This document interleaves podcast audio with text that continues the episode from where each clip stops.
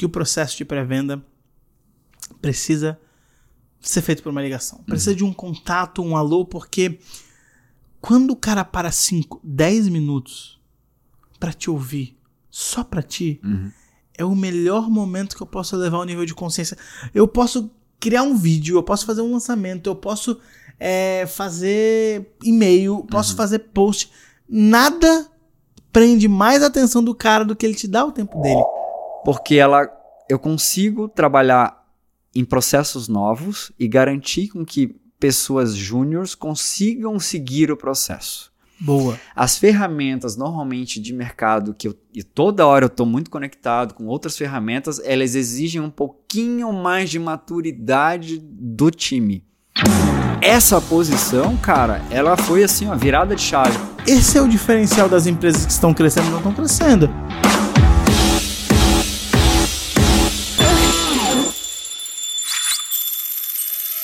Está começando mais um Toco Sino Podcast, o primeiro podcast que conecta times de marketing comercial para alavancar as vendas da sua empresa. Meu nome é João Rosa. Meu nome é Dani Botelho. Oi, Dani, tudo bom? Bora lá. Bora para mais um Toco Sino Podcast? Vamos lá. E hoje o tema é um tema muito legal, um tema que está cada vez mais ganhando mercado e é um tema que conecta muito com um dos episódios anteriores que a gente fez, que foi um episódio sobre Inside Sales.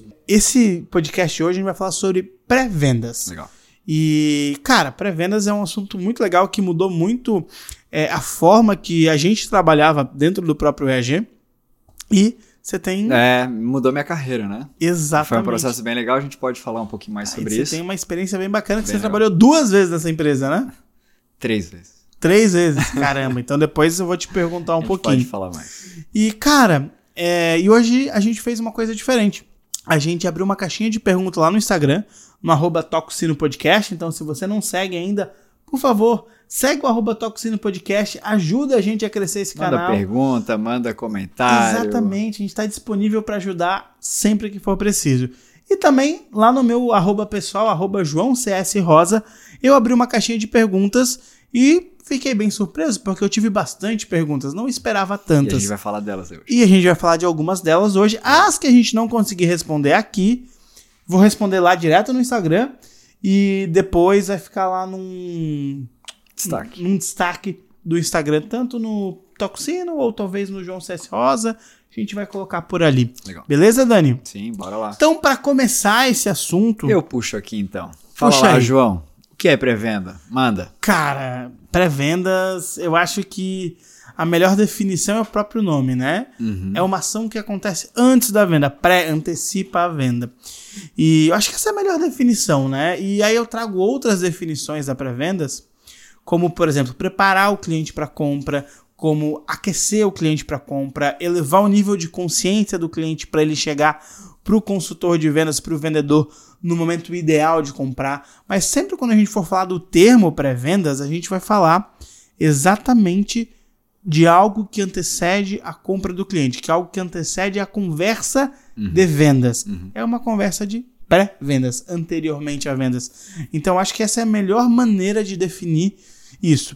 E aí, atrelado a isso, né, é, a gente pode entrar um pouquinho nos cargos, Dani, de pré-vendas, já para deixar muito claro, porque tem uma sopa de letrinha, é, uma sopa de letrinhas aí nesse meio corporativo, nesse mercado cada vez mais efervescente, e que a gente escuta muita gente falar SDR, BDR, LDR, o que, que cada uma dessas siglas significam. Eu quero explicar para você que está ouvindo a gente um pouquinho é, dessa diferença, porque particularmente podem até existir mais cargos, mas no setor de pré-vendas existem três funções Basicamente as três. basicamente três funções.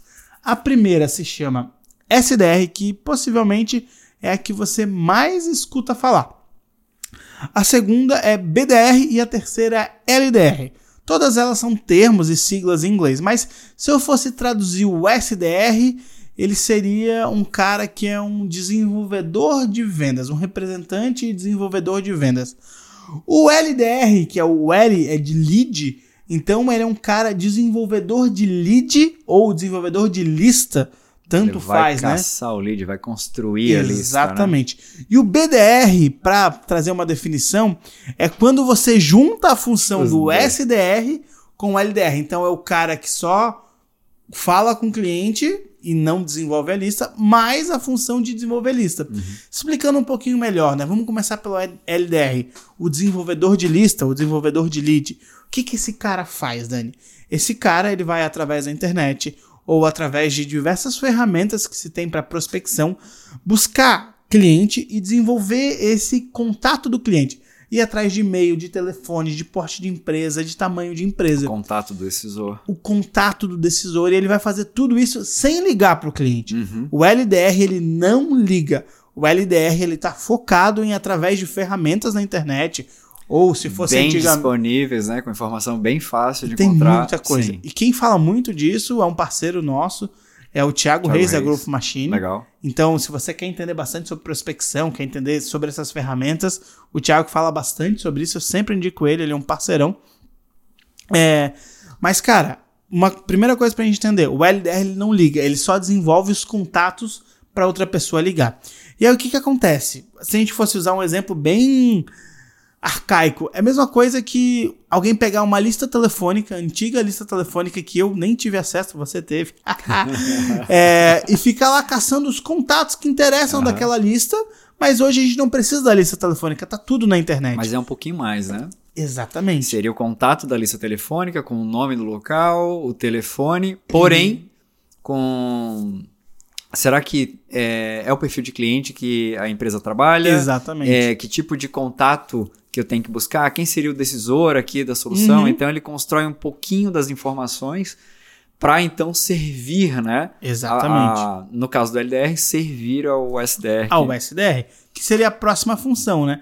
Então o LDR ele desenvolve a lista, ele pode ir na lista telefônica, que não é mais o que acontece, mas uhum. ele vai no Google, joga o nome da empresa, pega o telefone e aí busca o CNPJ da empresa, daí entra no site lá de buscar CNPJ, e aí lá ele vê o nome do decisor, vê o nome da empresa, vai vê em redes sociais. Vai em rede social, Instagram, Facebook e LinkedIn. Hoje uhum. o LinkedIn é muito utilizado uhum. pelo time de, pelos times de LDR e prepara uma lista com todas as informações que ele conseguir para passar para quem? Para o SDR. E o SDR é o representante, é o desenvolvedor, né? desenvolvedor de vendas, né? Sales Development Representative. Tá certo, Dani? Representative. Representative. Pô, inglês não é meu forte ainda. ainda. Ainda. Mas enfim. E aí esse SDR é talvez o cara mais comum que a gente vê hoje Sim. no mundo de pré-vendas, mas esse cara, ele não faz a etapa de hunting. É. Uh -huh ele de caçar, de os, caçar contatos. os, contatos. Ele já recebe esses contatos uhum. prontos e liga só para executar o processo em si de pré-vendas, né? Quer qualificar? Eu vou falar depois do que eu acredito que o pré-vendas faz, mas uhum. ele liga para executar até deixa, processo. Até deixar o looping aberto, né? Até que é o pré-vendas ele não vende, né? Exatamente. Depois a gente vai falar mais sobre E vou falar uma coisa, tá? É uma coisa bem importante. Se você quer saber qual que é o objetivo de uma pré-venda, fica até o final porque eu vou falar sobre isso ao longo desse podcast. Ah, e não esquece, já pega papel e caneta na mão, porque você vai ter uma aula sobre pré-vendas, a gente tem muita coisa para falar, muita coisa para contribuir de campo de batalha, uhum. tá? De coisas que a gente já viveu, já aplicou em outras empresas também. Então e é tá aplicando. E tá aplicando, né, Dani? E aí, beleza, esse cara que a gente tava falando é o SDR, que é o pré-vendedor de fato, o desenvolvedor de vendas, ele recebe os contatos e liga para o cliente, faz um papel de ligar para o cliente e identificar os processos, os objetivos da pré-venda. E aí a gente tem uma terceira pessoa, que é o cara que se chama BDR, que é o Business, Desenvolvedor de Negócios. Que ele é uma junção dos dois primeiros, Dani. Porque esse cara, além de é, buscar a lista, a lista, construir a lista, ele ativa essa lista ligando para os caras. Ele faz as duas posições. Esse cara, ele é muito usado em processos de outbound.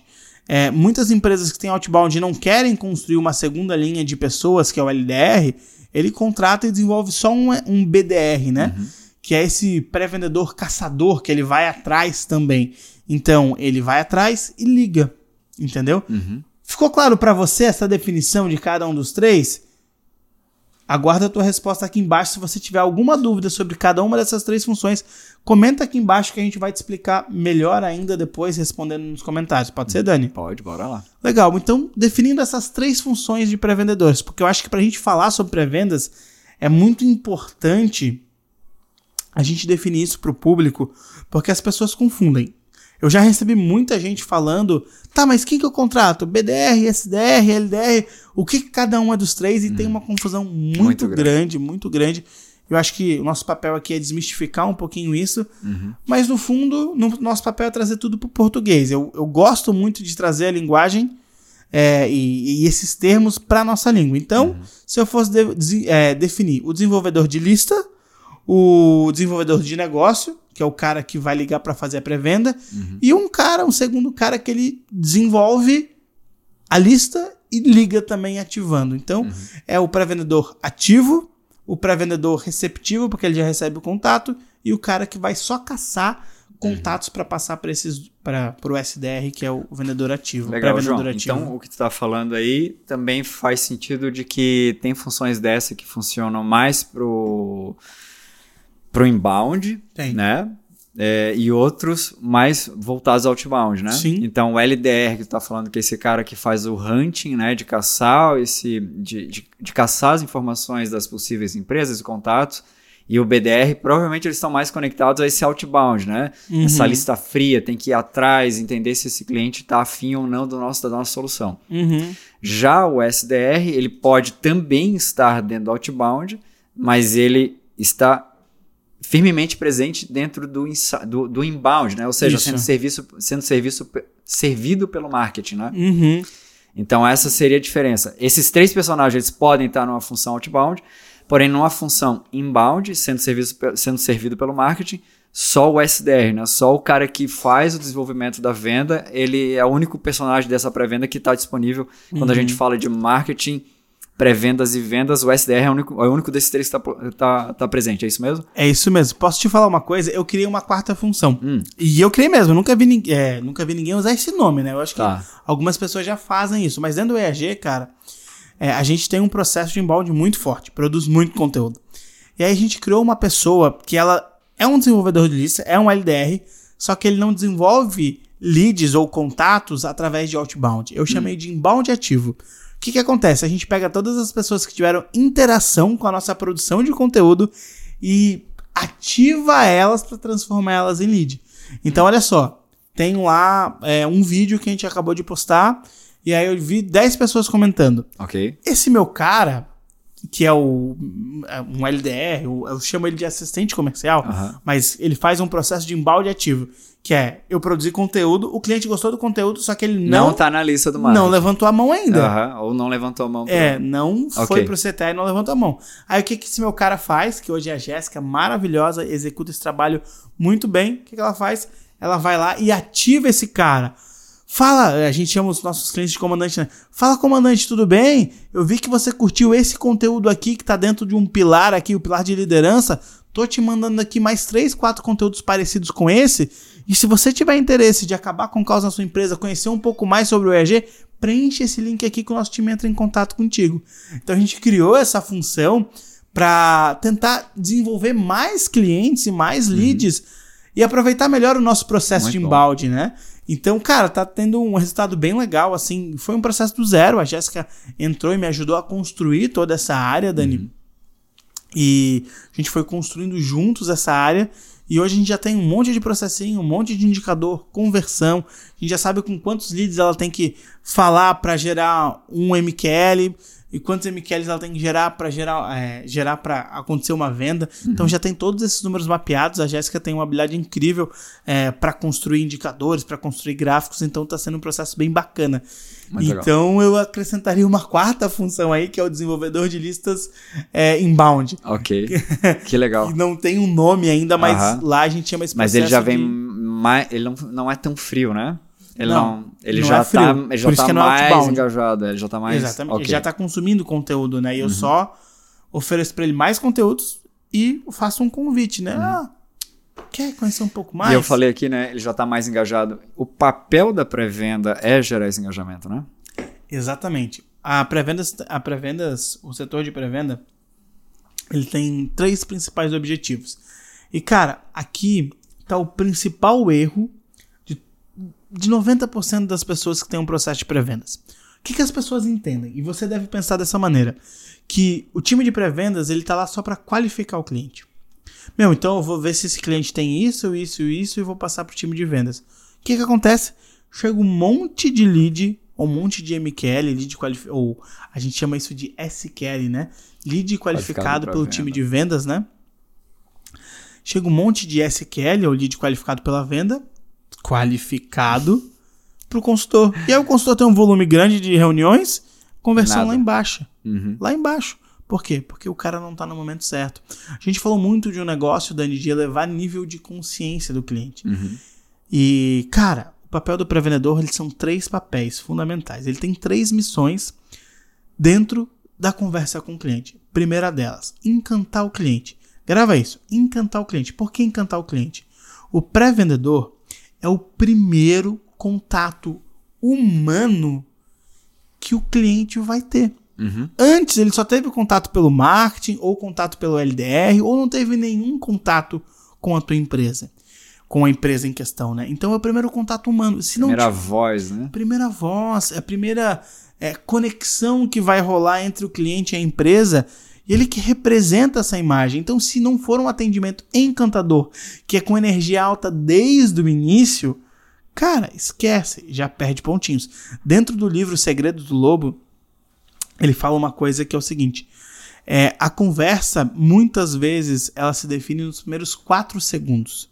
A forma que eu abro a conversa, a energia, o tom de voz e o que eu falo nos primeiros quatro segundos é fundamental para gerar conexão e ir até o final. Ele fala uma coisa que é muito importante, que é muito legal. Segredos do Lobo é um livro do Jordan Belfort, o cara que fez o Lobo de Wall Street, não Leonardo DiCaprio. O, o, Verdadeiro. o verdadeiro, né? Ele fala o seguinte: quando a gente abre uma conversa, Dani, a gente não tem que fazer aquele tradicional. Oi, é o Dani que tá falando? Porque isso já dá uma sensação que você não conhece a pessoa. E aqui vai um hack, um hackzinho pra você, você que gosta de growth e, e essas estratégias, sempre abra uma conversa como se você já conhecesse o cliente. Por exemplo, fala Dani, tudo bem? Qual que é a tua primeira reação quando alguém já te chama pelo nome? Claro, é achar que essa, pe- essa pessoa já te conhece. Então, instantaneamente, a tendência é que isso já gere uma conexão. E depois que você faz a abertura, você se apresenta e tudo mais. Mas enfim, primeira coisa da conversa de pré-vendas, encantar o cliente. E por isso que a abertura é tão importante, tanto para encantar quanto para gerar conexão. Então, primeira coisa que uma conversa de pré-vendas precisa ter: Encantamento. encantamento. O cliente precisa ficar encantado. Energia, tom de voz, é, prestando atenção, escuta ativa, tudo está envolvido em encantar o cliente. Segunda coisa, esquentar esse cliente. O cliente ele chega numa temperatura e ele precisa sair depois dessa conversa de 10, 15, 20 minutos em outro nível de temperatura. Então a gente precisa esquentar esse cliente na pré-venda. E terceiro, que não é menos importante, que é o que todo mundo faz, ou só faz isso, que é qualificar o cliente. Entender se ele tem os requisitos necessários, se ele está dentro do meu ICP, se ele é a pessoa que pode ou não comprar o meu produto e se ele tem dinheiro para comprar. Esquece, tem um mito nas vendas que todo mundo fala, dá para vender para todo mundo, mas quem não tem dinheiro não compra. Uhum. É fato. A não ser que você queira gerar boleto e ter é, Inadimplência. inadimplência, um monte de coisa, mas não adianta. Só pode comprar de você quem tem dinheiro. E por isso que dentro do processo de qualificação você vai identificar isso com perguntas simples ou mais É- elaboradas É legal porque quando fala de, do, do encantamento e fala do aquecimento né, dele, é, misturado nisso tá a qualificação, né? A gente não tá ali para simplesmente Sim. fazer um questionário e achar que é um, um Uhum. pesquisador, né? Tá Exatamente. embutido dentro dessa qualificação esse desejo do tipo assim, cara, me passa que eu preciso entender mais sobre isso. Sim, exatamente. E, e a conversa de pré-vendas, ela não é só uma burocracia, como muitas pessoas pensam. Uhum. Não, ela tem um papel fundamental dentro do processo de vendas. Até a gente estava conversando antes, Uhum. é, no Receita Previsível, o Aaron fala disso, né? Uhum. Entre um vendedor e um pré-vendedor, começa pelo pré-vendedor. Claro, exatamente. Porque o pré-vendedor ele vai construir toda a base e a estrutura para entender se vale a pena ativar aquela venda ou não. Por que pré-vendas, né, Dani? É, quando a gente vai ler algumas bibliografias, até a gente anotou aqui para falar, né? Então, receita previsível, hipercrescimento, é, Sales Acceleration Formula da Hub, que fala sobre a história da HubSpot, hipercrescimento fala da, da história do- um pouquinho da Salesforce e o Receita O Receita Previsível Previsível fala mais, né? fala É mais da aprofundado, Salesforce, né? né? Que, que o Aaron Ross fala bastante. E, cara, ele surge justamente com a ideia de.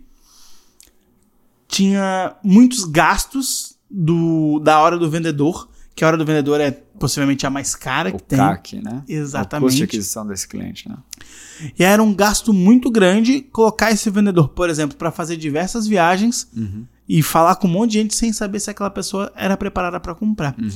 Ou muitas vezes o vendedor passava a maior parte do tempo declinando é, clientes porque não fazia sentido ou tentando contato com clientes que não conseguia, em vez de fazer o que ele deve fazer. Qual que é o papel do vendedor, Dani? Vender, né, cara? Vender. Fechar. Exatamente. Botar o cliente pra dentro. E aí, o que que- Faturar. E aí o que que acontece? Muitas pessoas perguntam: Ah, João, mas pô, será que na minha operação faz sentido ter é, um pré-vendedor? Porque o meu cara ele consegue. é, Cara, é- essa crença, né?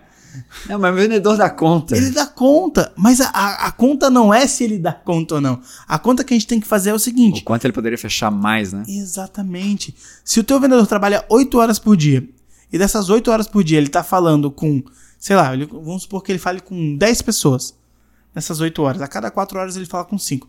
Se ele tá falando com 10 pessoas e dentro dessas 10 pessoas somente 4 ou 5 estão aprovadas no perfil, no fim do dia, realmente ele falou com 5 pessoas que poderiam comprar. Agora se a gente inverte essa conta, eu coloco uma etapa antes. E essa etapa é para filtrar quem poderia ou não falar com o vendedor. O que, que acontece? Esse vendedor vai passar 8 horas por dia falando com 10 pessoas que poderiam comprar. E o que, que acontece? Esse vendedor produz mais, porque isso, além de aumentar a taxa de conversão, que a gente pode entrar depois, mas só em volume já vai aumentar o número de vendas. E cara, eu falo isso por experiência própria. 2019, no EAG, dezembro de 2019, entrou a nossa primeira pré-vendedora. Só tinha eu como vendedor e eu fazia esses dois processos. Só que surgiu um conflito, Dani, você lembra disso? Sim. Quando eu tava agendando, porque eu criei o processo de agendamento para já filtrar e não gastar tempo com todo mundo. Enquanto eu tava agendando reuniões, não tinha ninguém vendendo. Quando eu tava vendendo, Não tinha ninguém agendando. então era sempre uma. Uhum. é, como é que se fala? É, Inconsistência. uma inconsistência, um sobe e desce, que não gerava o volume e a consistência né, necessária para entregar os resultados. Quando entra a Naya dentro do time de pré-vendas, ela entra em dezembro e em janeiro a gente começa a operar com pré-vendas. Cara, o que, que, que aconteceu quando a Naya chegou? Ela não aumentou a conversão, não aumentou nada, mas ela aumentou o volume de vendas. Então em dezembro eu vendia X, em janeiro eu, come... eu sozinho comecei a vender 2X quase 3x. Aumentou quase que três vezes o volume de vendas só porque eu fiquei focado só em vender. Enquanto eu conseguia antes conseguia fazer duas reuniões por dia, às vezes três reuniões por dia, quando a Naya chega, eu passo a fazer cinco reuniões por dia. E cara, com esse volume de reuniões e com as pessoas é, mais preparadas para chegar na conversa de vendas, até a conversão aumenta, cara. É, porque o, o- o pré-vendas vai qualificar, Uhum. vai engajar, vai aquecer. E outra, né? A reunião de vendas ela é menor, ela é mais certeira, Uhum. a- a- explora muito mais a dor e a necessidade de solução do, do, do, do cliente, né? Do possível Uhum. cliente. Então, para o próprio vendedor é gostoso demais trabalhar dessa forma, né? Uhum. É o cara que tá afim de comprar e tu sabe o que ele precisa. Exatamente. Sabe o problema que ele tem na mão. Exatamente. Dani, tu falou uma coisa que é muito importante, né? Dentro da, da, da conversa de vendas, a gente consegue explorar mais. é, se a gente for falar do spin, né? A Aham. gente vai gravar um episódio sobre spin, Que é, que vai ser bem legal, eu acho Aliás, spin e pré-vendas e vendas tem tudo a ver, né? que. Exatamente. Porque ela, eles dividem esse papel. Aqui que eu queria te falar uma coisa. Depois de muito tempo no campo de batalha, eu entendi que não necessariamente eles dividem esse papel. Óbvio que um Inicia o, o, o, o- um método, o spin, e o outro finaliza esse método. né? É, mais ou menos, Dani. Eu queria te falar sobre isso, sabe por quê? Porque quando eu fui pro campo de batalha, a gente montou inicialmente um processo onde eu fazia pergunta de situação lá na, na conversa de pré-vendas. problema na, E, na, e depois na implicação e necessidade de solução Tá. na vendas. Só que, cara, quando eu comecei a executar, eu comecei a entender, entender mesmo o spin. E o spin ele fala uma coisa, vou só dar uma pincelada aqui. Ele fala que toda conversa de vendas ela tem quatro etapas: Uhum. abertura, Abertura. investigação, é, demonstração de capacidade e obtenção de compromisso. E quando eu entendi isso, eu entendi que a pré-vendas era uma conversa de vendas também e ela precisava ter essas quatro etapas. Sim. E na parte de investigação, uma conversa de vendas ela precisa ter as quatro coisas, porque vem naquela pergunta que tu fez: o que que a pré-vendas vende? Uhum. E a pré-vendas precisa vender. Sim. Ter a mentalidade que está vendendo alguma coisa. Ela está vendendo o próximo passo. Claro. E aí o que, que eu fiz, Dani, dentro do meu processo? Eu coloquei perguntas das, do, do, do acrônimo total, né? Situação, problema, implicação e necessidade de solução. Porque sem a implicação, eu não elevo o nível O de consciência. desejo, né? E aí o que, que acontece? Se eu só faço as perguntas de situação e problema nessa conversa de pré-vendas, quando eu vou para a conversa de vendas, às vezes falta um gancho para o vendedor começar. Uhum. Qual que é a grande diferença? Eu tenho um volume maior de perguntas de situação Sim. e problema aqui, mas eu não deixo de fazer im- implicação e necessidade de solução Uhum. na pré-vendas. E a- acontece o inverso aqui. Eu Isso. tenho um volume menor, de Menor. perguntas de situação, um volume menor de perguntas de problema e foco em implicação e necessidade. Só que eu não deixo de ter Aham, os sim, quatro conjuntos de perguntas em nenhuma das duas conversas. Sabe por quê, Dani? Porque tem algumas coisinhas por trás que a gente vai aprendendo. Primeiro, que as perguntas de situação, por mais que elas sejam chatas, Elas são necessárias. elas são necessárias e se você souber utilizar elas, elas são perguntas para criar conexão do cliente. Eu construí uma ferramenta que é um framework para construir script de vendas e eu utilizo a pergunta de situação, as primeiras perguntas de situação, para gerar conexão com o cliente. Como é que a gente faz isso? Uma pergunta de situação que eu uso muito, que foge das clássicas: quantos funcionários você tem? Quantos você fatura? Só pergunta chata de Só- responder. é uma pergunta mais aberta, que é a pergunta: o que, que você está buscando? E essa pergunta ajuda muito a conectar com o cliente, porque é uma pergunta que eu coloco o cliente para falar. E aí eu faço. Ele olha, ele para pra olhar, né? Pra, pro- Exatamente. Tá, mas o que, o que, o que tá rolando aqui, né? É, pô, peraí, como assim? Eu nunca parei pra pensar nisso. O né? que, que eu estou buscando? E por um outro lado, o pré-vendedor tem um papel fundamental para gerar essa conexão, que é a escutativa. Uhum. Ele dá importância para o cliente estar fazendo. Então, essa pergunta aberta, ela faz com que a gente comece a gerar pílulas de conexão na conversa. Começa lá com os primeiros quatro segundos, quando eu abro com energia. Uhum. Depois vem com essa pergunta aberta. E tanto na pré-venda quanto na venda, porque na venda eu faço a mesma pergunta. E talvez seja uma das únicas perguntas que eu repita que é: Meu, o que que fez você estar. É, primeiro, o que que fez você estar nessa. O que que fez você se inscrever para estar nessa conversa? Ok. E depois, lá na vendas, venda. é, meu, o que que fez você estar nessa conversa comigo hoje? O que que exatamente você está buscando? Uhum. E aí o cara vai falando algumas coisas. Óbvio, quando a gente monta esse processo, o vendedor ele já leu a conversa do vendedor e chega aqui na vendas, ele já sabe o que o cara, o cara tá buscando. Mas é legal porque tem a retomada do, do, do lead, né? Uhum. Calma, o, o, o cara com quem eu falei antes, ele me lembrou de coisas que eu não tinha parado, né? E Uhum. aí só ro- né, tem um, um- uma lembrança daquilo que foi construído de consciência ali, né? Exatamente. Ah, pô, aquilo eu falei, aquilo na pré-venda, eu tava com aquele problema e tal, então só reforça aquilo que ele já falou há alguns Sim. dias atrás, enfim. Exatamente. E aí, sabe, a gente. Sabe qual que é o nosso critério de sucesso na pré-venda? É. Quando a pré-venda realmente foi muito boa. Quando o cliente chega na conversa de vendas e fala: Putz, aquele carinha lá da pré-vendas, o Iron, a Júlia, é, sei lá, qualquer pessoa, né? Tô falando do nome do pessoal Ah. do meu time que trabalhava. É, a Luísa, a Cassie. Cara, ela me fez uma pergunta, cara, que eu tô pensando nela até hoje. Uhum. Cara, quando o cliente lembra das perguntas da pré-venda, é porque a pré-venda foi bem sucedida. Legal. Isso é muito legal. Mas enfim, Dani, trazendo esse contexto, né, das conversas de venda, da, da introdução do spin dentro do, da conversa de pré-venda, eu acho que ele se encaixa dessa maneira. Pré-venda ele foca muito, muito mesmo. Tem esse balanço, né? É. Ele, ele acaba falando do spin como um todo, mas ele tende mais a situação em problema, que é o Uhum. início do, do, do método. Uhum, E na venda ele acaba trabalhando mais a implicação, tipo, para fazer realmente a pessoa ter consciência que se ele não resolver aquele problema não vai dar nada, ele vai continuar perdendo alguma coisa. sim. E aí entra com a necessidade de solução, dizendo, cara, tá aqui, tem um jeito de como resolver isso. E geralmente ele vai estar perdendo dinheiro. Sim. Melhor implicação que tem é a implicação que faz o cliente perceber que ele está perdendo dinheiro. E é importante a gente construir um processo onde essa implicação seja feita na pré Uhum. e um processo onde ela seja feita realmente na venda. Não dá para passar da pré-venda Uhum. sem implicação.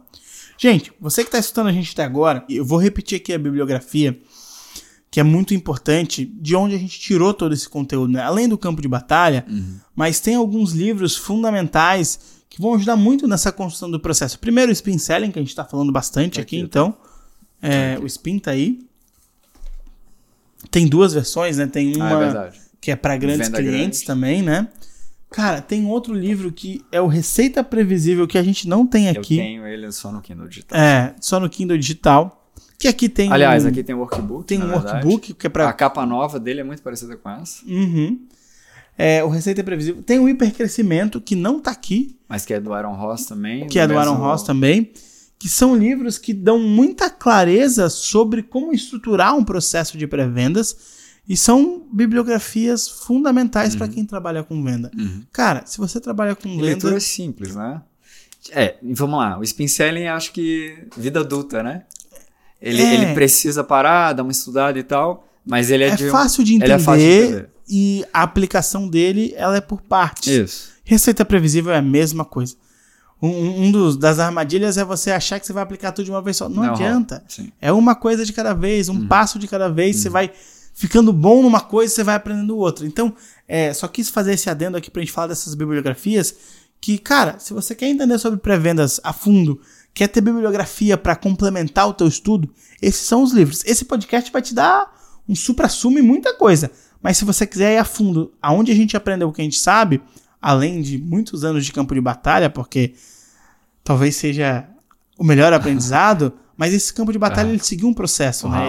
Ele, ele, né? ele teve alguma coisa para compor ele, né? Uhum. Enfim, aí essas são as bibliografias recomendadas. Mas Dani, a gente falou aqui do papel da pré-venda pré-venda. e dos objetivos da pré-venda. Uhum. Recapitulando, quais são os objetivos da pré-venda? Vamos ver se tu sacou. Vamos lá. Encantamento.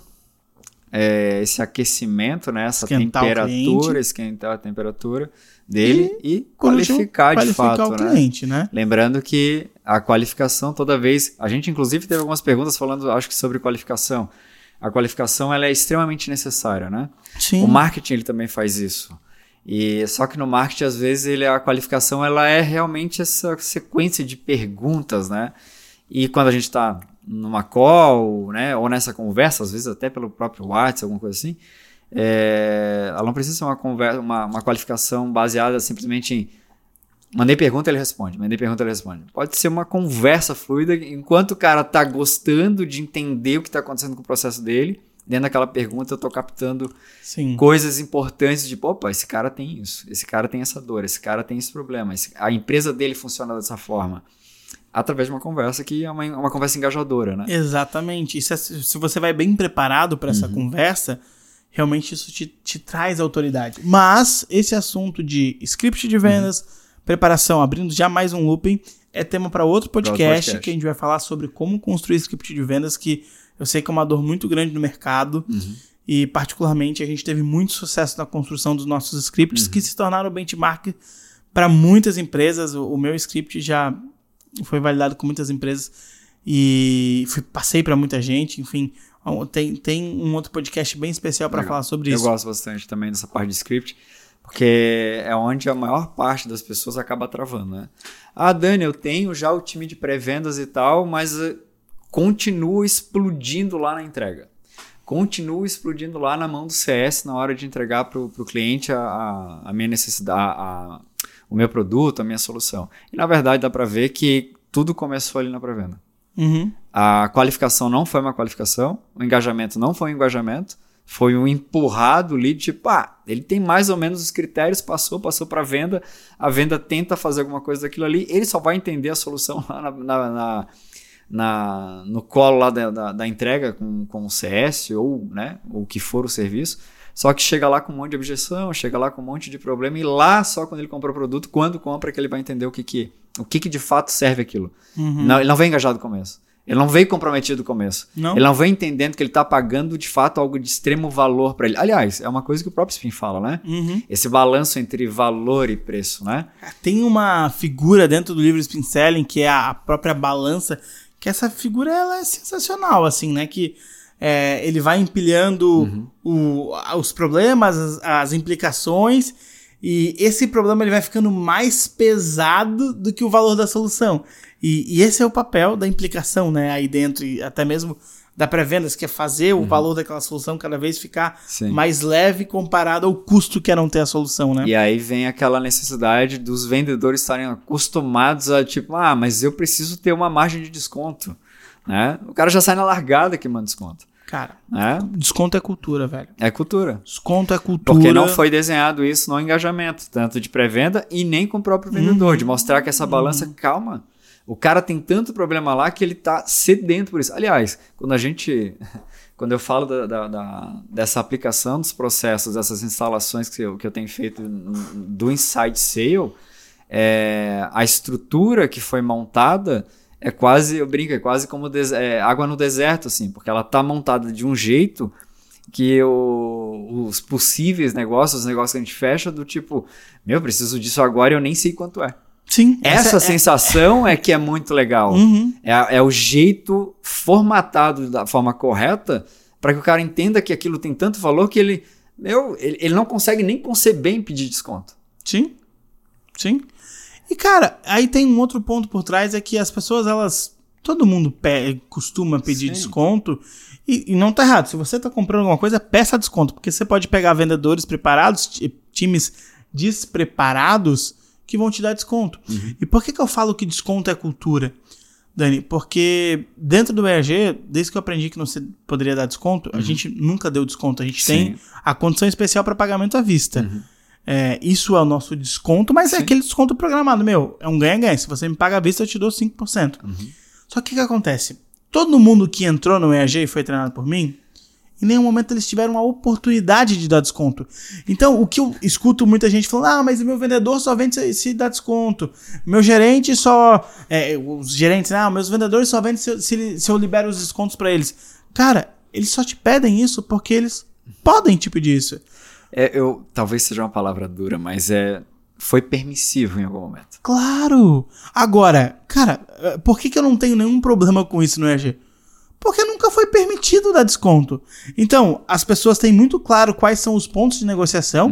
É, à vista, três vezes, seis, doze, enfim, todos os parcelamentos possíveis. E tá muito claro, cara. O cara quer desconto? Não tem.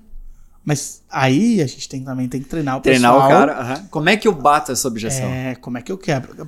Tenho algumas maneiras muito simples de dar. Aliás, dá outro podcast de objeção. Exatamente. Amo objeções.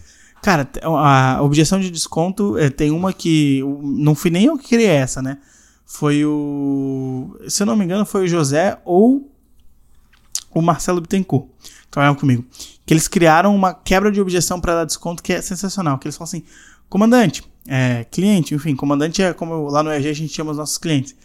É, cara, eu entendo que você quer desconto, mas se eu te perguntar, você quer desconto no teu resultado também? Forte, hein? É bem forte. Outra maneira que a gente fala pra, é, pra como não dar desconto, a gente toca num dos nossos valores, que é a integridade. Que eu falo o seguinte, comandante, cara, um dos nossos valores é integridade. É, e, cara, não tem como eu vir aqui fazer uma negociação diferente pra você do que eu fiz pra 200 pessoas que acabaram de comprar por esse mesmo valor. Imagina você entrando na sala de aula, no treinamento, vai conversar com um cara do lado e descobre que ele Sim. pagou mais barato que você. Vai ficar feliz? Qual é a sensação que Claro. você vai ter? E a outra maneira que é uma, aí sim, uma forma que eu construí para quebrar a objeção que sempre me ajudou muito no processo de vendas, que eu falo o seguinte, é, comandante, cliente, é, cara, dentro do mercado, e bem cínico assim, cara, eu costumo falar assim, a gente tem que ser cínico na hora Eu não da sei venda. se é cínico a palavra, mas é assim, cara, eu tô aqui pra te ajudar. Eu não tô aqui como inferior Uhum. do tipo É, fazendo, post, né? é, fazendo um, um- né, uma sensação de que Tô te implorando tô alguma te coisa. implorando alguma Eu coisa. quero te ajudar. Meu, eu tô aqui pra te ajudar. E, e bem confiante, eu falo pro time, meu, cara, vocês têm que franzir a testa, assim, pra parecer que tá sendo bem. Ah, tipo, Meu, cara. que, que eu é, tô escutando? A forma que, que eu quebro a objeção é assim, cara, seguinte, no mercado tem um monte de gente dando 10, 20, 50, 60, até 70% de desconto. Se você quiser desconto, tem Tá um monte aí. de gente oferecendo. Agora, se você quiser resultado, como os meus mais de 5 mil empresários que já passaram por aqui tiveram, aí você faz o ERG. Você quer desconto, vai no mercado. Mas se você quer realmente resultado, É só você Aham. fazer o EAG. É, mas aí é o. Não só combate à objeção, mas é uma coisa que eu gosto bastante, né? As pessoas falam assim: ah, Dani, mas como é que eu demonstro autoridade no script, né? Tá aí. Uhum.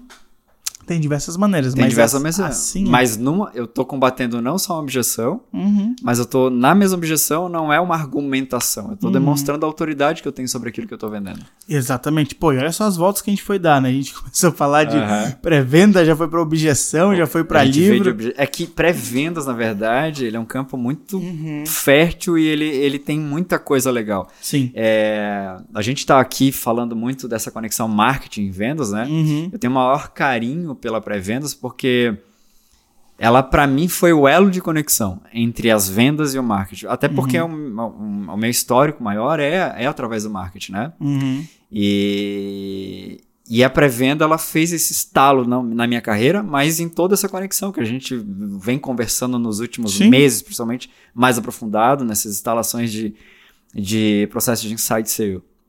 É, a pré-venda ela faz todo um movimento para o marketing funcionar melhor e faz todo um movimento para as vendas funcionarem melhor. Sim. Essa posição, cara, É ela, ela foi assim, ó, virada de chave para mim, virada de chave para os clientes, virada de chave para as conversões, enfim. E ela é muito rica. E ela, ela inclusive, ajuda a, a melhoria das duas áreas, né? Exatamente. A, a venda, como era concebida anteriormente, né, que era sozinha e tal, solitária, ela tinha vários conflitos. A pré-venda vem e deixa a venda mais fácil. A, a pré-venda vem e deixa o marketing mais fácil. Uhum. Então, ali, ali ela contribui bastante nesse Eu queria falar disso, né? Que são os benefícios da pré-venda, né? Tanto para o marketing quanto para o comercial. E, e a gente pode é, ilustrar muito bem isso que você está falando, né? Então, pro time de vendas, o que que acontece? Primeiro, eu tenho as pessoas certas nos lugares certos. É, uma das coisas que está dentro do livro Spin Selling, ele fala o seguinte: vendedores não gostam de prospectar. Vendedores não gostam de qualificar. Vendedor gosta de vender. Não gosta, é chato. Eu lembro que eu não suportava Eu fazer qualificação. disso, Tu lembra, né? Porra, era... Porra, não. E eu conto, eu conto lá no primeiro podcast que era a história do, da Rockefeller, né? Que eu Ah, trabalhava lá. ah. Cara, os clientes que chegavam na Rockefeller pra eu atender, eu era o melhor vendedor que tinha lá dentro. Ah, Mas quando eu tinha que ir atrás do cliente, ligar e prospectar, putz, eu não, não, tinha paciência. Uhum. Só que o que acontece? Quando eu atrelo esse trabalho de, meu, você vai prospectar, você vai fazer a pré-venda de um cliente a uma possível mudança de cargo, a um possível crescimento, fica diferente, porque eu só tô fazendo aquilo. Eu não tenho várias responsabilidades ao mesmo tempo.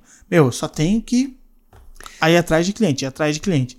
Então, um dos benefícios é coloca as pessoas certas fazendo o que elas gostam de fazer e entregando o melhor resultado possível. ah. E sem contar que o processo de pré-vendas é o melhor treinamento possível para alguém se tornar consultor de vendas.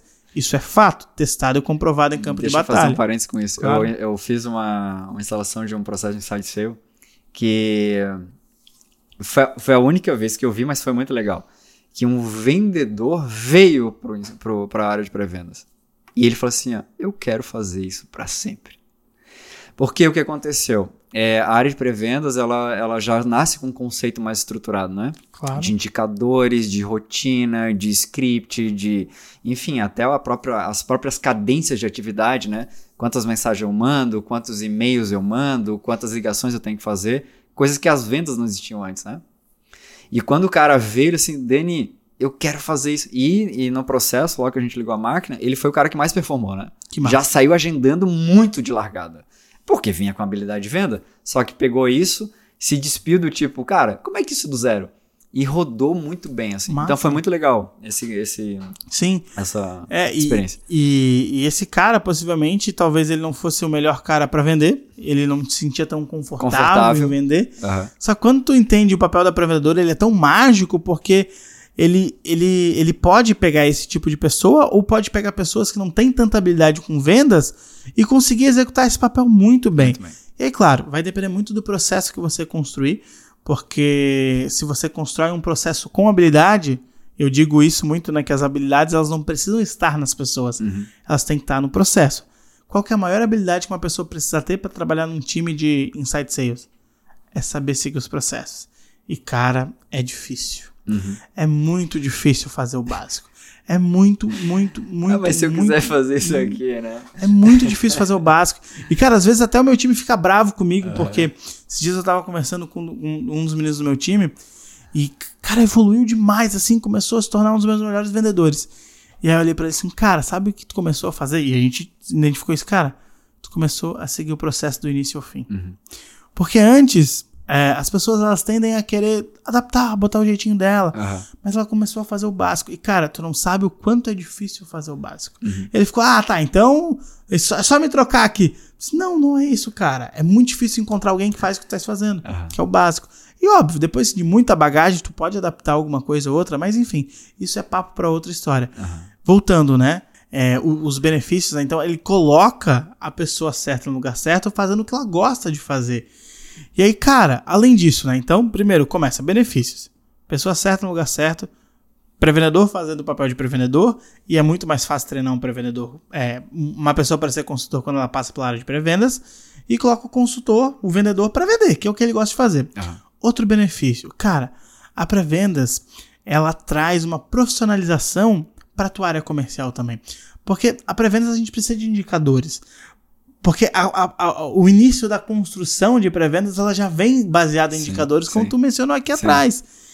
E outro benefício, além dessa profissionalização, que é olhar indicadores, começar a prestar atenção em conversão das etapas, conversões das etapas do funil, é, é olhar para essas conversões e ver que elas vão aumentar. Porque na linha final, que é a linha de conversa de venda, Uhum. cara, aumenta. Porque aquela história que eu falei lá no início, o cara, em vez de ele falar com 10 pessoas sendo 5 desqualificadas, ele fala com 10 qualificadas. Mas é legal isso que você tá falando, porque em muitos processos é a primeira vez que isso é enxergado, né? Sim. Não é enxergado isso. É, eu tenho operações que, normalmente, quando eu chego, elas são bem dificultosas. Primeiro que o marketing entrega de qualquer forma, Uhum. né? Aí tu vai começar a medir, aí o marketing tá lá, entrega 80 leads. Aí tu vai ver se ele tá realmente qualificado, tem 4. Sim. Sim, sim, sim. Ele, sim, sim. até então, ele não entendia isso. Ele entregava esses 80 leads, 90 leads pro, pro comercial e o comercial se arrebentava é o que mais poder- acontece com as agências. Tem galera que contrata agência. Mas tu tem uma história muito boa, né? Que um cliente teu ficava falando, não, porque eles estão me entregando tantos leads. Mas entregar lead por entregar lead não Uhum. Não quer dizer nada. nada. E, e, e aí, a pré-venda ela ela consegue realmente metrificar. Porque olha só, olha que dado interessante. De todos os MQLs, da galera que levanta a mão, hoje eu tenho uma conversão que é da galera que levanta a mão de um processo de inbound, eu só consigo contar com 50% a 60%. Olha aí. E aí, o que, que adianta o marketing me falar que gerou 200 MQLs se eu não consigo falar com nem 100? Mas olha só que legal. Provavelmente quem faz esse grito, né? Meu, só isso é a área de pré-vendas, né? Uhum. E no processo normal, onde isso, a pré-vendas não existe, o comercial sequer sabe gritar, né? Tipo, meu, esse lead aqui, esse contato aqui, esse prospect aqui, tá uma droga, né? Sim. É, ele não tem essa clareza. Uhum. Então a pré-venda para mim ela é sensacional por causa disso, porque ela força aquele que a gente fala do protagonismo do marketing, né? A pré-venda ela empurra de volta pro marketing. Meu, tá muito ruim isso aqui. Uhum. Não, isso aqui tá muito legal. Tem alguém, né? Uhum. Trazendo, fazendo essa passagem de bastão. E é onde a gente bate bastante nos últimos meses aí falando de geração de receita, Sim. né? Que unindo marketing, o comercial e também um pouco da área de CS, com expansão de negócio e, e, né? Alavancando mais a- a- as vendas. Mas só falando de vendas e, e a área de marketing, é, esse não deixar mais o lead passar para venda é sensacional, né? Cara, tá fora. Essa, essa ação que vocês fizeram aí tá muito ruim aqui o lead. Eu não, eu não consigo empurrar isso para frente. Mas aí tem uma coisa que eu quero falar também. A área de pré-vendas, quando não tem, é, ela, ela não tá com um processo tão bem estruturado, mesmo assim, Passa. o pré-vendas quer passar. Pá, mas eu queria te contar uma história, velho, é, sobre esse lance de não para que não tá dando certo. A gente fez uma campanha no marketing alguns meses atrás e era a campanha de aumento de preço. Corre que vai aumentar o preço, corre que vai aumentar o preço. Cara, essa campanha começou a trazer um monte de cliente ferrado financeiramente. E a gente entendeu que tinha uma correlação muito grande entre o número de descartes, o número de descartes por estar no vermelho com a campanha. A gente ligou a campanha, começou a aumentar, desligou a campanha, Parou. voltou ao normal, né? para tu entender como é importante. Então, a pré-venda começou a filtrar os clientes e identificar coisas que não eram identificadas, porque os clientes foram descartados por conta de faturamento. Qual foi a hipótese que a gente levantou? Ah, às vezes aumento de preço, corre que o preço vai aumentar, um monte de gente que talvez não estava no momento de comprar, levantou a mão porque não queria perder a oportunidade de aumento de preço. Só que, consequentemente, veio um monte de gente errada, Isso. que não estava no momento de compra. E Até aí, porque prrr... o preço ele acaba sendo descoberto no processo de venda, né? Uhum. Ele não é, ele não é descoberto antes. A gente fala uma estimativa é uma estimativa, no, no, mas ele de fato vai aprender, né, se aquilo gerou valor e vai pagar uhum. no processo de venda. E é a, o, o SDR, enfim, o pré-vendedor, ele vai, ele vai acabar fazendo esse filtro, né? E aí, cara. Outros... E aí empurra de novo pro marketing. Marketing não tá rolando, desliga a campanha lá e tal. Opa, e economiza... e economizamos dinheiro, né? Exatamente. E, e é legal porque a gente começa é, a entender tudo o que tá acontecendo, né? Como. A entender os algoritmos, né? Os números. É muito bacana isso, uhum. porque tu entende que uma campanha, um jeito que tu fala na internet, no inbound, né? Voltando uhum. lá pro episódio inbound, um jeito que tu produz conteúdo, ela vai trazer determinado tipo de lead. E aí tu vai identificar esse lead quando tu vai falar com ele, entender quem que é ele. Uhum. Só que quando vem esse lead não compra. Aí tu muda um jeitinho de falar uma palavra que tirou, vai acabar o preço, só a mesma chamada, sem vai aumentar o preço. Pum, um outro tipo de lead que não tá se importando uhum. tanto com aumentar o preço. Uhum. E aí esse cara compra. Cara, então é sensacional uhum. isso. E esse é um dos benefícios da pré-venda, né? Uhum. A gente tá falando do aumento de conversão. Aumenta a conversão no comercial. Possivelmente o teu vendedor ele vai começar a vender mais. E aí uhum. o que, uhum. que acontece? É uma coisa muito louca. Vender gera confiança. Confiança gera o quê? Venda. E aí tu começa a entrar nessa rotina, porque o cara que fazia 10 ligações para vender 5, isso já é um. É, desculpa. O cara que fazia 10 ligações para falar com 5 pessoas que estavam qualificadas para vender um, uhum. ele começa primeiro a falar com 10 pessoas qualificadas para talvez vender dois, três ou quatro. E aí quando tu começa a entender que o teu volume de vendas está aumentando, falando com o mesmo número de pessoas, ele quer ligar mais. Ele quer ligar mais, quer vender mais. E cara, venda é extremamente confiança. Uhum. Eu lembro de um momento que eu passei dentro do EAG que novembro de 2018, novembro a dezembro de 2018, que eu fiquei quase 10 ou 15 dias sem vender. Tu tava lá ainda. Uhum. 10 a 15 dias sem vender. Eu tava mal, mal, mal. Michelle lembra? Chegava em casa, meu, cabisbaixo, agoniadaço, porque não vendia. E aí o que que acontecia? Eu tava mal, não vendia, continuava mal, não vendia. O jogo só foi virar quando saiu uma venda de alguém que o cliente estava muito pronto para comprar. E aí voltou a morar. Bum, daí começou a vender de novo. Então, vendas é muito emocional. O doutor Vendas, o Sérgio Ricardo Rocha, ele fala que a venda é 75% emocional. E, cara, o teu emocional ele eleva muito quando tu vende, vem uhum. confiança. Eu costumo dizer que um dos melhores momentos para treinar o meu time de vendas é quando a gente vem para o lançamento, Dani, que o cara paga já a taxa de reserva, ele vem muito mais propenso para comprar. Uhum. E cara, quando eu coloco a pessoa para começar a vender nesse processo que a conversão é acima de 70%, esse cara ele fica muito preparado e ele evolui, evolui para o outro processo que é a conversão um pouco menor. Por quê? Porque ele ganha muita confiança. Então ele sai de um processo que é a venda de lançamento, que depois eu vou contar para vocês em um outro episódio. É um tipo de funil, né? É, um tipo de funil. Esse, essa estratégia que a gente tem que é muito legal. É, esse cara, quando ele sai de uma conversão alta, ele vê a conversão dele alta, para voltar para um processo que realmente converte menos, só que ele vem com muito mais energia, muito Sim. mais empoderado Sim. e converte mais. Então, esse é um benefício da pré-venda, ajudar a aumentar a conversão do consultor. Quando ajuda a aumentar a conversão do consultor, gera mais energia, gera mais. É, gera mais. Oh, me fugiu a palavra aqui agora. Gera mais confiança e a confiança faz com que ele venda mais. É legal isso que você falou também, porque olhando do, do, pelo lado do perfil do marketing, é, enfim, eu, eu estudo, tenho estudado bastante né, o comportamento do comprador nos últimos anos. Uhum.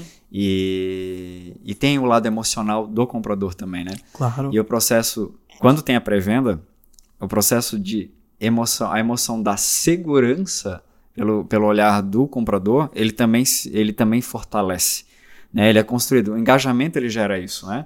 Desde o, da consciência do marketing, trazendo a solução para ele, ou a possível solução, a consciência do produto, passa pela pré-venda e chega no venda. É um, é um somar de né, tijolinhos que o cara vai chegar lá e ele sente que, cara, eu tô na frente da pessoa certa. Isso, Esse é... cara é o cara que eu precisava ter conversado uhum. até agora. Uhum. Exatamente. E aí passa essa segurança e o cara vem com tudo. E aí tem a questão de não. Ele nem cogita em pedir, pedir desconto. É muito louco isso. Né? Não, ele, não, ele, não, ele não recorre a, a, a, a nenhum outro subsídio, porque só o fato dessa, dessa sequência né, de, de demonstração de segurança, desde o marketing, chegando para venda, chegando na venda, ele chega lá, cara, é tudo que eu preciso. Uhum. Né? Ele tá, ele tá é, é, o, o, que eu brinquei anteriormente aqui, né? Parece água no deserto. Ele tá uhum. realmente precisando daquilo. Sim. Então, esse sentimento de segurança também acontece no lado da confiança com, com o vendedor, sim, mas pelo lado do comprador também, ele tem essa sensação de segurança. Ele, to, ele tá na, no, nos braços de quem pode ajudar ele. Sabe o que é mais legal? É, resumindo um pouquinho disso que tu falou, é que o processo de pré-vendas ele traz autoridade para o consultor de vendas. Porque automaticamente o pré-vendedor trata o consultor como um especialista. especialista. E ele vende. Ah, inclusive a gente tem que responder isso.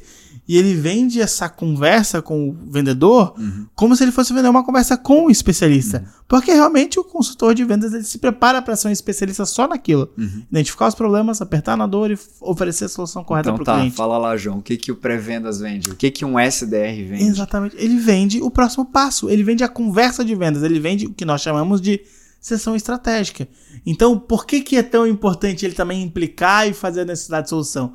Porque ele precisa levar o nível de consciência para o cara sentir tesão de vir para o próximo nível. Uhum. Para o próximo nível, para a próxima conversa, que é com o consultor, que é essa conversa com o especialista. Então, o pré-vendedor vende sim. Uhum. Ele vende a conversa com o consultor de vendas. Uhum. E é muito importante ele ter essa consciência, porque ele não está lá só para qualificar, não, ele tem que fazer com que o cliente engaje o suficiente no processo, deseje o processo para continuar, porque se ele só ligar e ficar, ah, não, ah, tu não tem, então tá fora. Não, não. Isso, isso, isso, que tu falou é bem legal, né? Do desejar, desejar conversar com o consultor, né? Tem uma, uma eu instalei acho que umas quatro máquinas dessa, uma, né, de processo de inside em imobiliária. Uhum. E, cara, eu vou falar, é um nicho bem legal de trabalhar. Sim. Só que esse match entre cliente e corretor é no imóvel. Acontece em campo. Uhum. Né?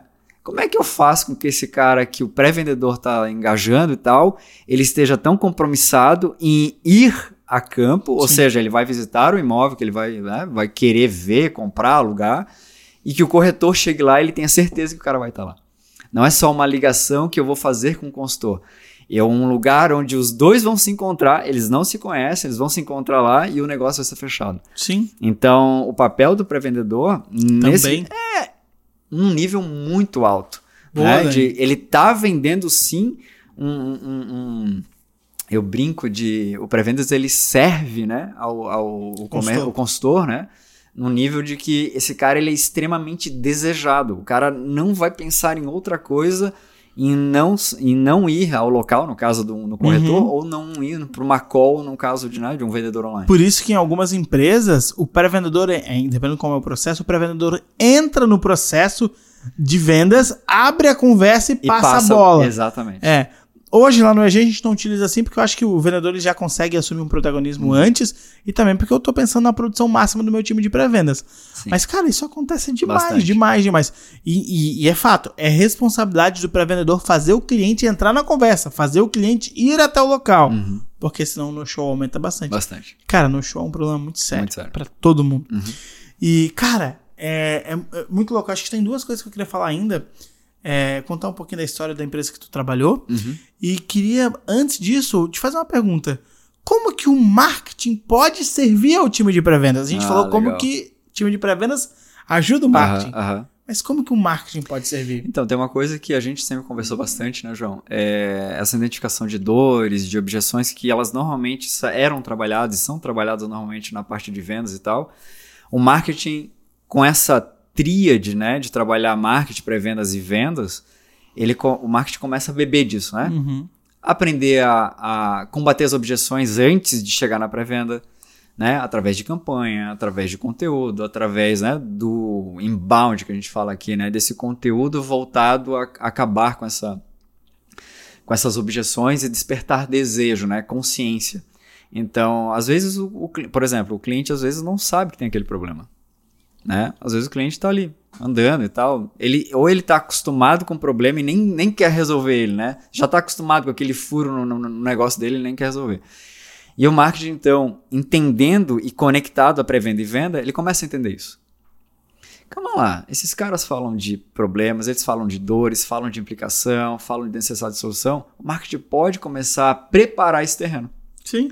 Então ele não tá lá fazendo, que é uma das coisas que eu, eu tava falando esses dias com um cliente, né? Que da, da do. Aliás, foi com F até eu tava falando. De os conteúdos comuns, né, do varejo. Data de Natal, data de. Cara, é isso que o teu marketing faz? É esse o custo do teu marketing, né? E cadê essa, esse despertar de consciência sobre a necessidade de solução?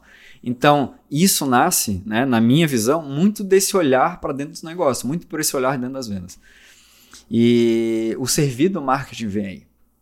De preparar esse lead, de preparar esse possível cliente para que quando ele caia para esse pré-vendedor, esse cara ele já esteja tipo já meio aquecido, meio pré-qualificado. Que lá atrás o LDR, ou seja, aquele cara que vai a campo, ele tem que suar, né? Tipo, pá, mas eu encontrei aqui esse nome, encontrei esse telefone e tal, visitei o site, vi quem é esse perfil desse cara aqui que é um decisor. Mas será que esse cara tá pronto para comprar? Não, não sabe, é, é, é, né? é, o, é o frio, né? É o lead frio, é o, prospect, é o possível cliente frio. Eu não sei se esse cara entende o que eu vou falar para ele. Já o marketing, não, eu consigo preparar esse cara. Uhum. Né? Tipo, de demonstrar que ah, o problema que ele tem hoje vai, vai piorar se ele não, não olhar para isso com atenção. E eu deixo essa, essa ponte, essa passagem de bastão. Óbvio, aí depois a gente vai poder falar de funis, enfim, como é que eu faço essa passagem de bastão para que, né, que o pré-vendedor, né, o SDR, uhum. enfim, esse cara que faz essa, essa qualificação da venda, ele consiga trabalhar melhor. E aí, outra coisa é esse cara também trabalhando para ajudar o marketing a também ajudar isso. Sim. Né? Não é vendedor. Ele que está nessa ponta de troca de, de formação com. Que ele fala com um volume muito maior. Maior. Entendeu? O vendedor, quando a gente tem o processo de pré-vendas, o vendedor passa a falar, uhum. na maioria das vezes, com os leads corretos, uhum. com os melhores leads, com quem ele deveria estar tá falando mesmo, né? Uhum. E aí ele deixa de pegar todas as buchas que o marketing está errando e aí, por isso que o papel do pré-vendedor é, é fundamental. Legal, uhum, e é muito legal que você está falando, porque uma das coisas, no, normalmente a gente trabalha em, em, filtros de qualificação, é a origem desse, a origem desse prospect, né? A origem dessa informação, desse contato. E, e ali é subsídio para o marketing. Que é o que tu estava falando aqui, né? Como é que vocês descobriram que aquela ação de o preço vai aumentar vocês sabiam que era daquela campanha. É uma troca de informação entre marketing e SDR, óbvio, na óbvio. veia. Isso significa Desliga só essa campanha. Isso significa o quê? Time de Time... marketing e comercial conectados, Unidos, cara. Exatamente. Porque é, não foi uma crítica, não foi um dedo na cara do marketing, não. Vamos, ó, olha esses números que me, me trouxeram através uhum. dessa campanha. Vamos desligar ela. E isso veio de reunião, cara. A gente é tem nossa reunião de Marcon e, cara, quando a gente viu aquilo, opa, peraí, tem uma coisa errada, conversa, pum, troca. Vai para a próxima campanha. Isso é time de marketing e vendas uhum. conectados. Uhum. Time de marketing comercial conectado. Nada mais do que isso.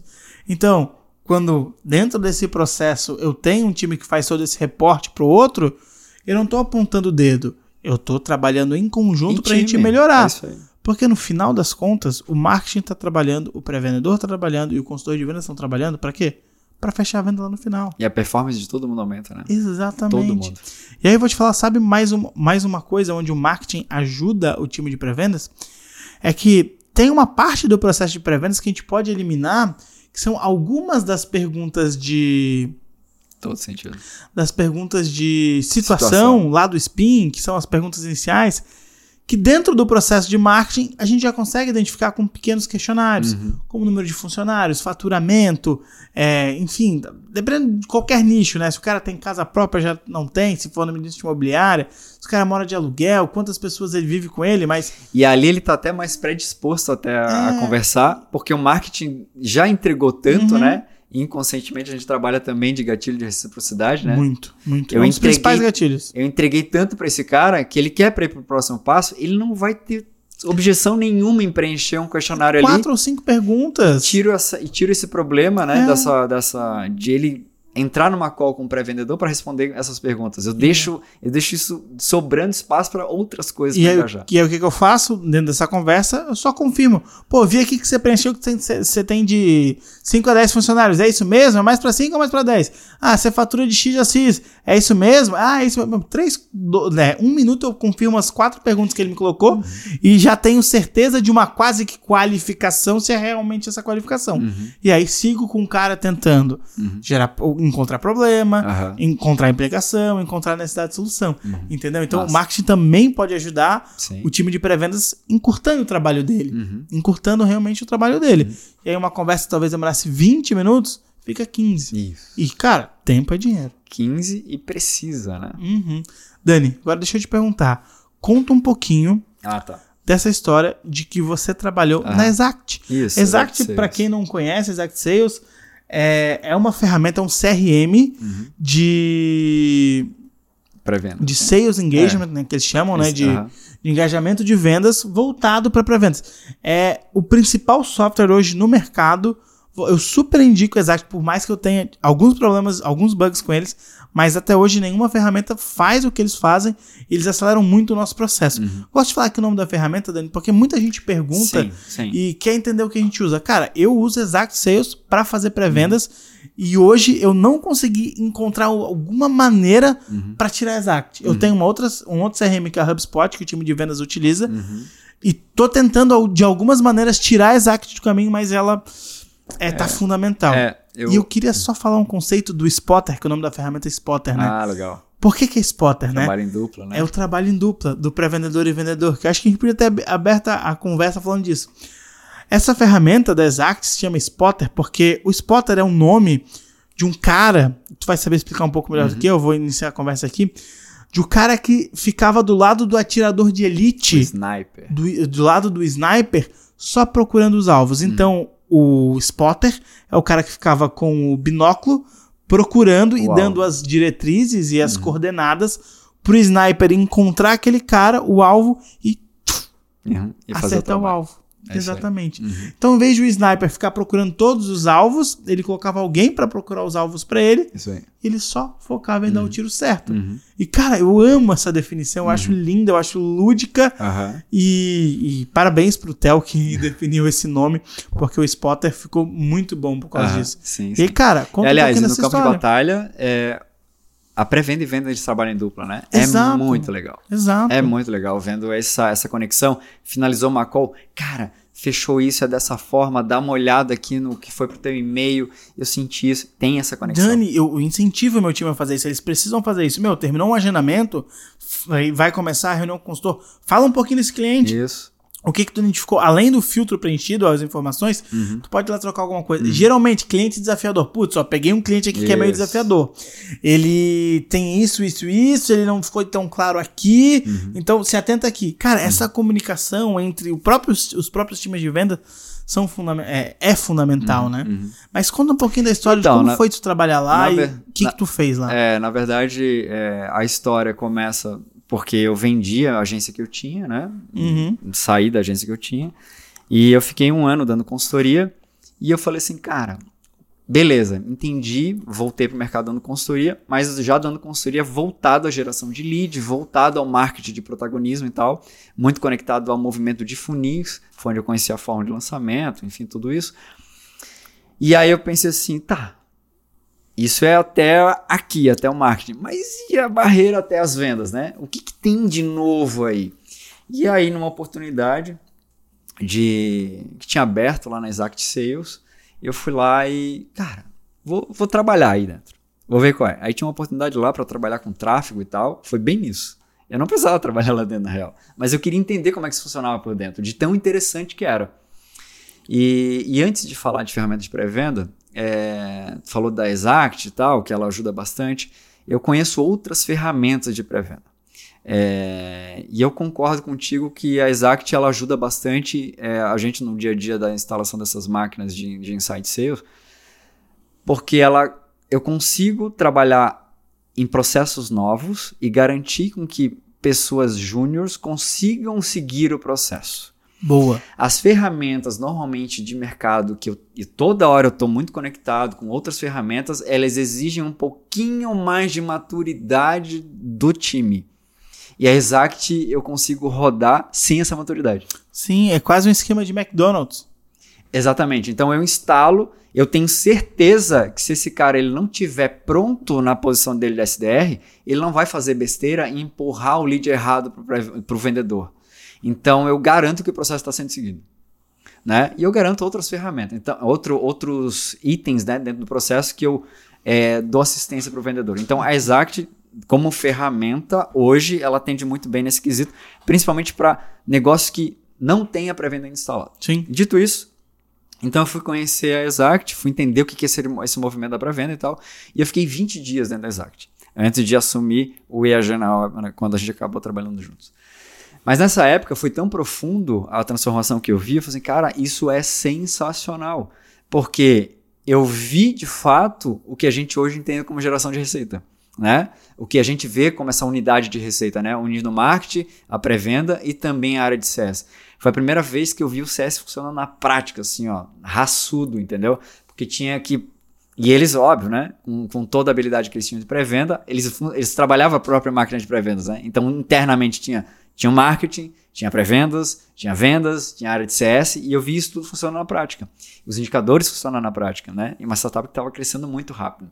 Então tive essa experiência de olhar como uma própria, uma própria ferramenta que tem como objetivo instalar processo, depender menos de pessoas e treinar mais as pessoas para que elas desempenham esse, essa posição da forma Sim. correta. Então eu vi isso funcionar na prática. Então eu tenho um carinho pela Exact por esse sentido, de me ter mostrado esse cenário né, de que existia processo sendo executado da forma certa e um CRM que controlava isso. Sim. Né? E entre outros benefícios que a gente pode falar, inclusive, de funil, de, de melhorias na, na, na própria, na própria recepção do lead pela área de closer, né, na área de vendas. Uhum.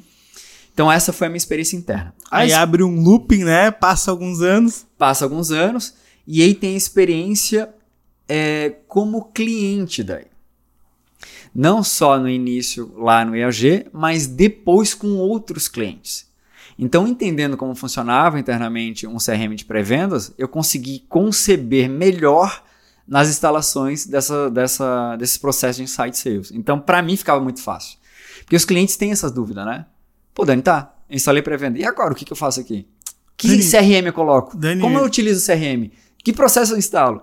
Então, o benefício de eu entender de onde vinha o marketing, o, né, o processo de eu ter passado só 20 dias, mas foi 20 dias assim, ó, all Profundo. In all-in, assim. Eu, né, eu, eu aproveitava, tipo, os cafés e tal, tipo, opa, tem alguém ali da área de CS, tem alguém da área de pré-venda, tem coordenador da área de vendas e tal. E, cara, toda hora conectado com esse povo. Então foi muito legal. Sabe quem. Me veio um insight aqui, sabe quem que a gente podia. Chamar? Chamar. É.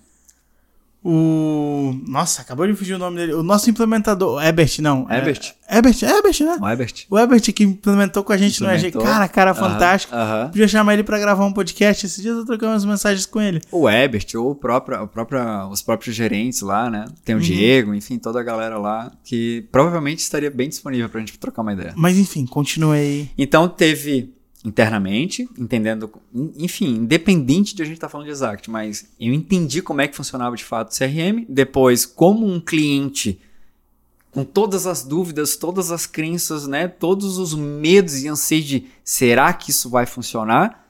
E aí como é que um, um, um, acontece uma implementação de um CRM de pré-vendas?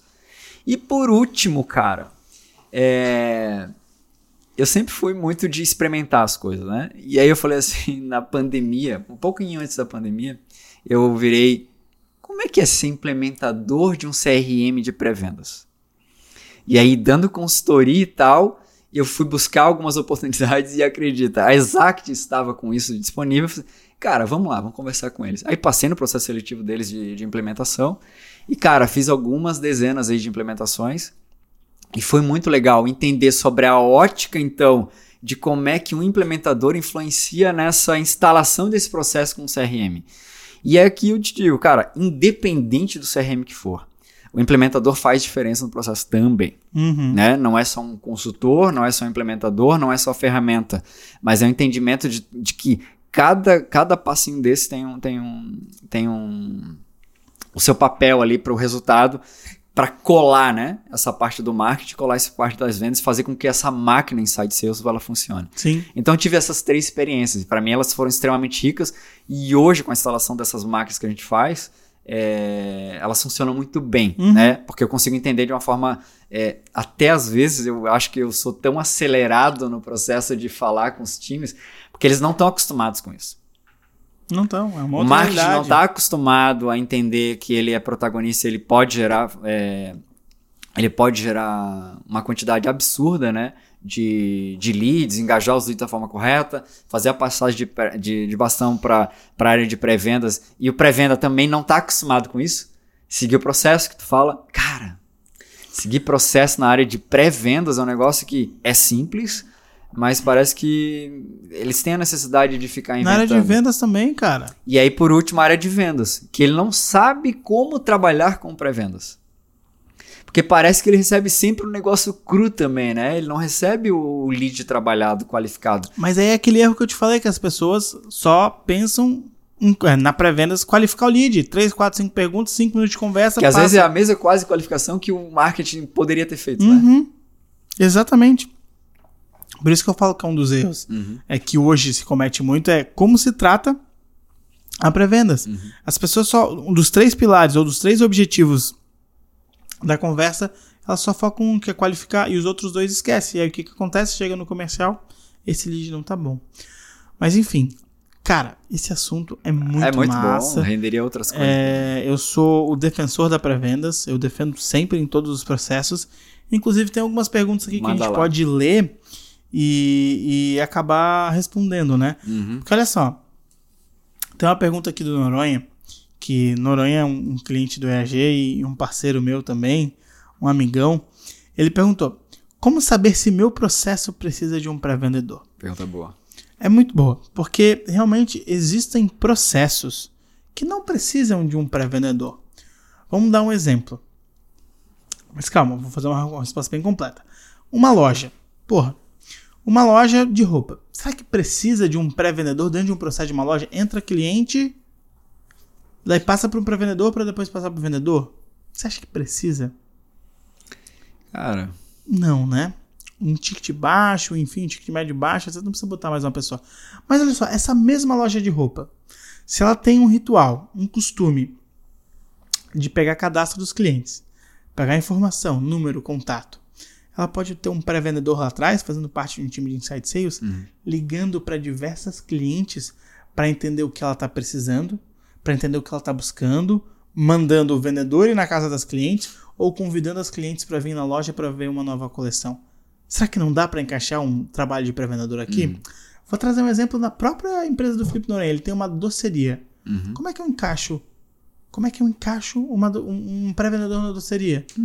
Ele recebe os clientes na loja, nessa doceria. Não precisa passar por um pré-vendedor, não faz sentido. Mas e agora? E se ele quiser trabalhar com B2B? Porque ele vende só para consumidor. Mas se ele quiser pegar empresas Uhum. que ele feche contrato com essas empresas, porque toda empresa tem um aniversariante no mês. E se ele tiver um pré-vendedor prospectando um monte de empresa para fechar contrato de aniversariante do mês, que ele vai oferecer lá um pacote, um combo Uhum. é, e etc. Esse combo, é, esse pré-vendedor vai identificar um monte de cliente, um monte de empresa, vai levantar os contatos e vai identificar as empresas que têm aniversariante do mês ou não e pedir depois para um vendedor ligar e fazer uma, uma proposta e já entendendo é, qual que é o desejo daquela empresa, qual que é o tipo de festinha que ela faz, se ela faz uma mais completa, uma mais simples.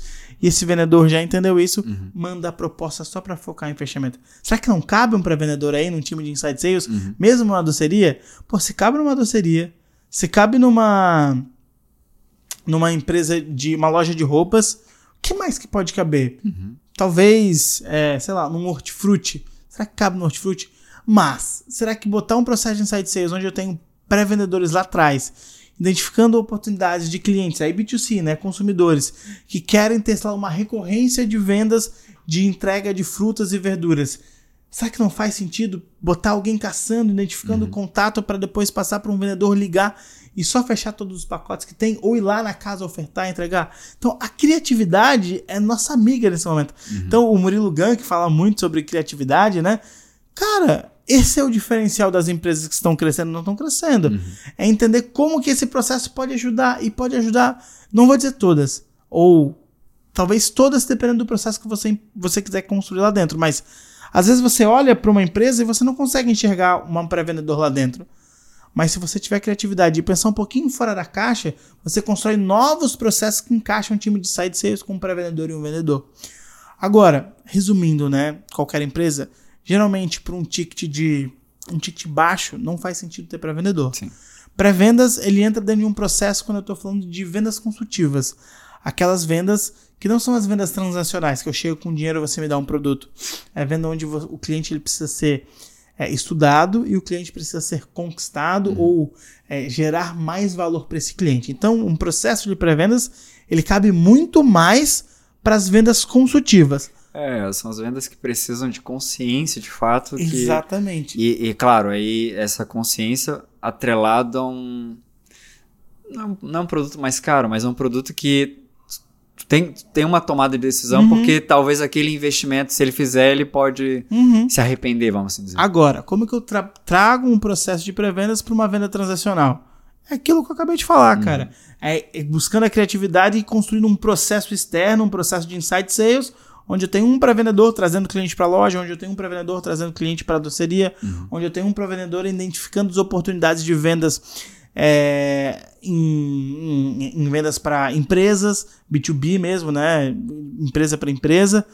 Aí eu consigo encaixar um processo de pré-vendas e olha, você que está ouvindo isso, se você implementar, é, não importa o negócio que você faça, se você botar um time para ligar para tua base de clientes, se você botar um time para ficar focado em prospectar clientes, trazer clientes para dentro da loja, cara, isso vai te abrir uma nova linha de receita que vai tirar muito resultado.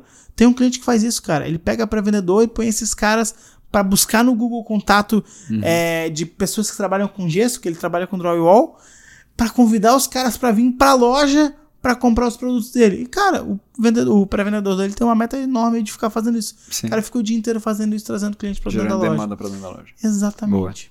Então, é, respondendo essa pergunta do Noronha, Noronha, aí na Doce Magia a gente consegue fazer sim, eu já te falei pra gente fazer, hein? Inclusive, eu já tô combinado com o Noronha que vou ajudar ele a construir esse processo lá dentro. Massa. Dani, Letícia Moura. uhum, Como gerar conversas com as pessoas no WhatsApp para que elas queiram ir para o próximo nível? Dani, essa pergunta é bem delicada, porque nas minhas crenças, e óbvio, tem gente que consegue fazer o processo de pré-vendas por WhatsApp, legal.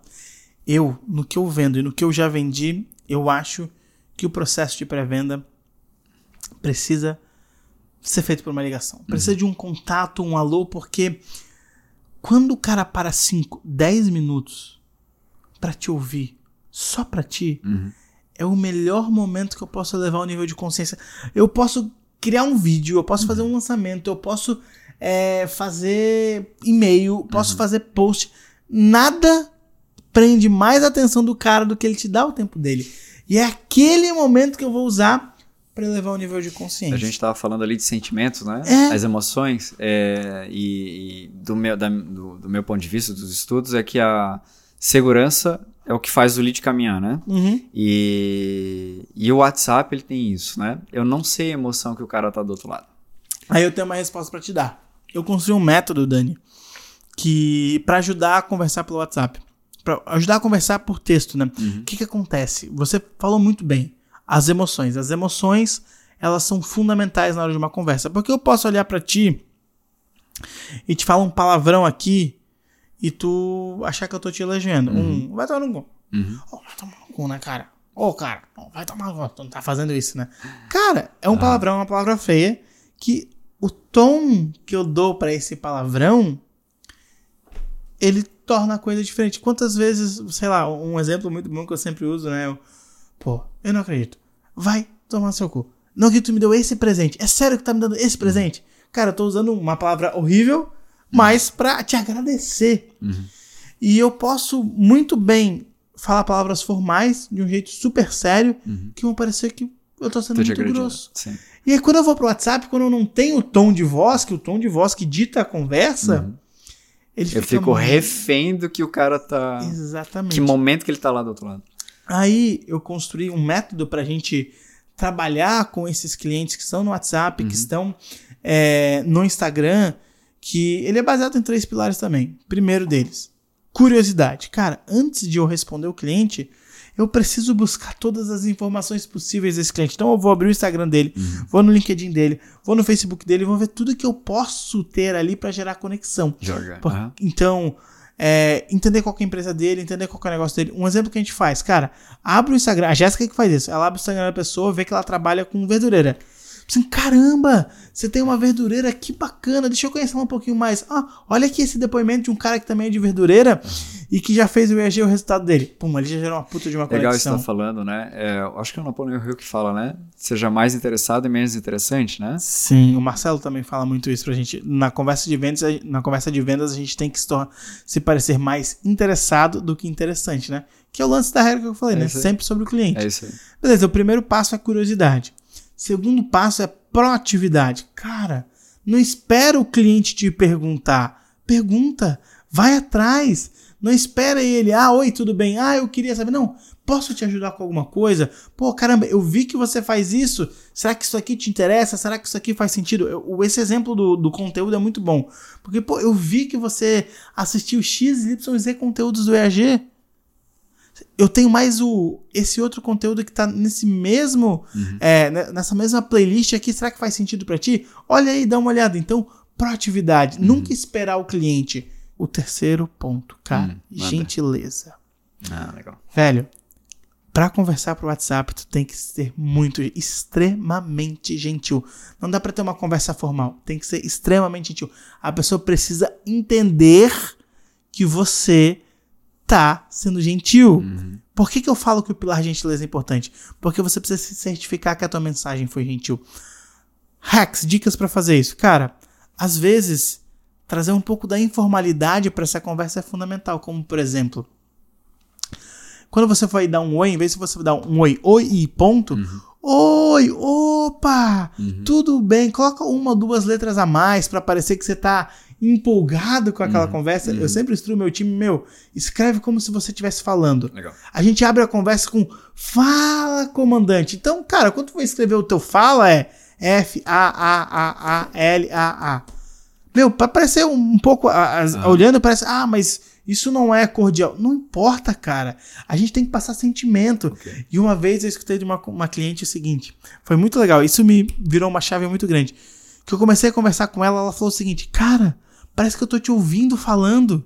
Por quê? Porque o meu estilo de escrita é como eu tô falando, entendeu? Tentando passar a emoção. E por isso que a gentileza é fundamental. Porque você certifica que essa mensagem é gentil. Um fala empresário, ele é muito mais gentil do que fala empresário. Sim. Você tem certeza que você tá sendo gentil, que você tá falando com um sorriso no rosto. Legal. E qualquer mensagem que você faça, se certificando que você está escrevendo de uma maneira gentil, não vai abrir margem para interpretação pro, pro cliente. De ele pensar que tu tá sendo grosso, que tu não tá dando atenção para ele.